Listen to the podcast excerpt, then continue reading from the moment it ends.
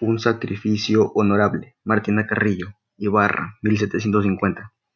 Martina Carrillo nació en el Valle del Chota, en una hacienda llamada La Concepción, donde trabajaba de una manera forzada hasta iniciar su lucha por unas condiciones dignas de vida para su pueblo. En enero de 1778, una delegación de afros huyó a Quito para reclamar al presidente Dibujo por sus derechos.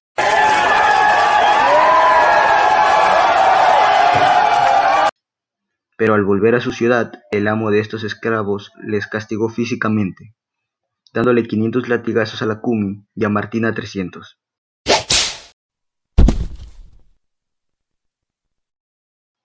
La mujer murió debido al maltrato, pero luego el amo de ella fue apresado.